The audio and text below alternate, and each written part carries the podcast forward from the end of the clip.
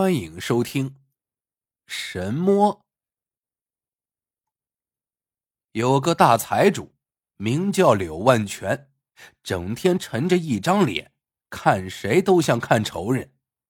这是因为他有心病。唯一的儿子柳金宝在三岁那年被骗子拐走了，柳家官也报了，也派人四处寻了。可十多年过去了，儿子至今杳无音讯，你说怎么让他开心的起来？这一天，柳万全正在房间里长吁短叹，下人来报说是街上有个卖艺的瞎子，这个瞎子很特别，既不唱曲儿，也不算命，用他的话说，就是做个游戏。柳万全觉得很可笑。问道：“和瞎子做游戏？”下人说：“他的游戏很简单，就是摸人的后脑勺，一摸就能知道生辰八字。更绝的是，他能在一堆人中摸出谁和谁是一家人，谁是谁的孩子。”刘万全听到这里，立刻一惊而起，迫不及待的说。快把他叫来！不一会儿，下人领着一个五十多岁的瞎子进来了。这瞎子面容枯瘦，眼睛凹陷，尤其引人注目的是他的一双手，那双手软绵绵的，像没长骨头似的。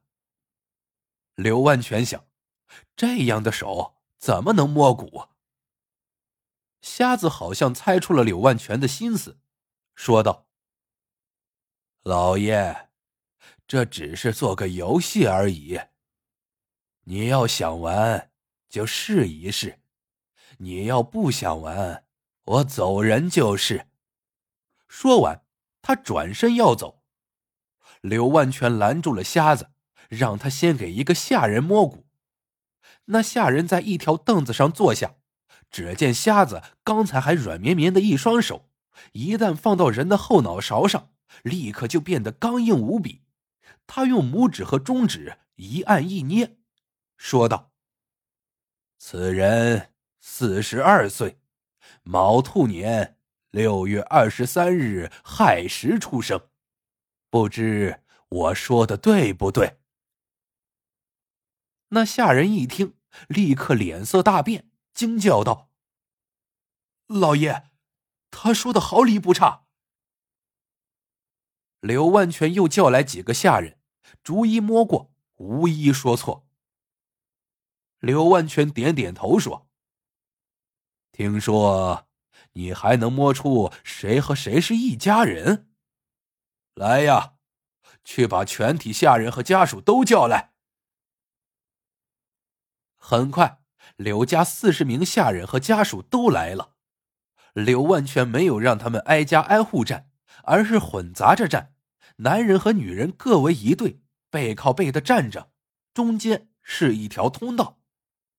柳万全说一声“开始”，话音刚落，瞎子已经伸出手来，只见他如蜻蜓点水一般，快速的一按一点，将人左一拨拉，右一拨拉，也就一眨眼的功夫。两对男女分了个清清楚楚，有的是三口之家，有的是两个孩子，其中还有十几名单身的，四十个人竟然分得丝毫不差。在场的人都惊得目瞪口呆，柳万全一声喝彩：“好一个神魔！”柳万全让下人退下，关紧房门，问那个瞎子。神魔先生是怎么摸出谁和谁是一家人的？瞎子微笑着说：“其实也简单，一个人身上的骨骼记录着他的年龄，有着属于自己的特点。夫妻俩一起生活，天长日久，很多习惯也就相同了，所以。”骨骼中，你中有我，我中有你，子女秉承了爹娘的习性，他的骨骼中有自己，也有爹娘。掌握了这些规律，就不难摸了。刘万全心悦诚服，拿出早已准备好的百两银子。瞎子用手指夹起一块碎银，说了声：“足够了。”正要起身离开，刘万全说：“慢，我还有一事相求。”接着，他就把十年前丢失儿子的事情说了。瞎子说：“如若你儿子在面前，让我辨认，这不是难事。可茫茫人海，我总不能见一个小孩就拉过来摸吧？”刘万全没有回答瞎子的话，只是吩咐门外的下人去把夫人请了来。瞎子摸了柳万全和夫人的头骨，随即就报出了两人的生辰八字。柳万全听了，连连点头。接着，柳万全屏退下人，亲自引路，带着瞎子七拐八拐，像走迷宫一样走了很多路，来到后院一个隐蔽的小房子前。他打开房门说：“屋里的这些孩子。”都是我从街上捡的孤儿，你摸摸里面是不是有我的儿子？房间里一共有十二个男孩，神摸把这些孩子一一摸过。突然，他面露喜色，拉过一个孩子，说道：“恭喜老爷，这个孩子就是贵公子。”自己的儿子竟会如此轻易的找到，柳万全难以置信。他问：“有这么巧？不会摸错了吧？”瞎子说：“是不是你儿子？你问问就知。如果不相信，那就没办法了。”柳万全赶紧带着那孩子到了正堂。夫人听说找到儿子了。扑上来抱住孩子，失声痛哭。倒是柳万全十分震惊，他详细询问了孩子的情况，觉得大致相仿。再看那孩子的容貌，似乎也有几分和自己相似，这才信了。不想那孩子倒也乖巧，主动叫了爹娘。于是刘府张灯结彩，庆贺找到了小少爷。宴席完毕。已到深夜，瞎子被安排到客房休息。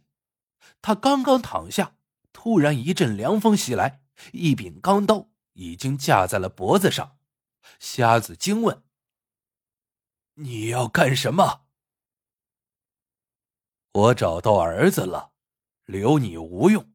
再说，你知道的太多了。”那是柳万全的声音。柳万全刚说完，突然只觉一股强大的力量逼向手腕，手腕一松，刀歪了。瞎子一个鲤鱼打挺，从床上翻身起立，一脚踢在了柳万全的手腕上，刀哐当掉了。瞎子大笑道：“狐狸终于露出尾巴了，我知道你会来的。”柳万全大惊，原来。你身怀绝技，深藏不露。你到底是谁？我是神摸呀！我在摸你的头骨时，就知道你是残暴的恶人。没捏死你，是想留着你，找到那些失踪的孩子。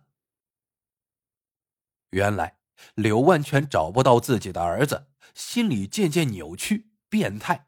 他一旦看到和自己儿子年龄相仿的男孩，就哄骗到僻静处，点了哑穴，装到麻袋里背回家来。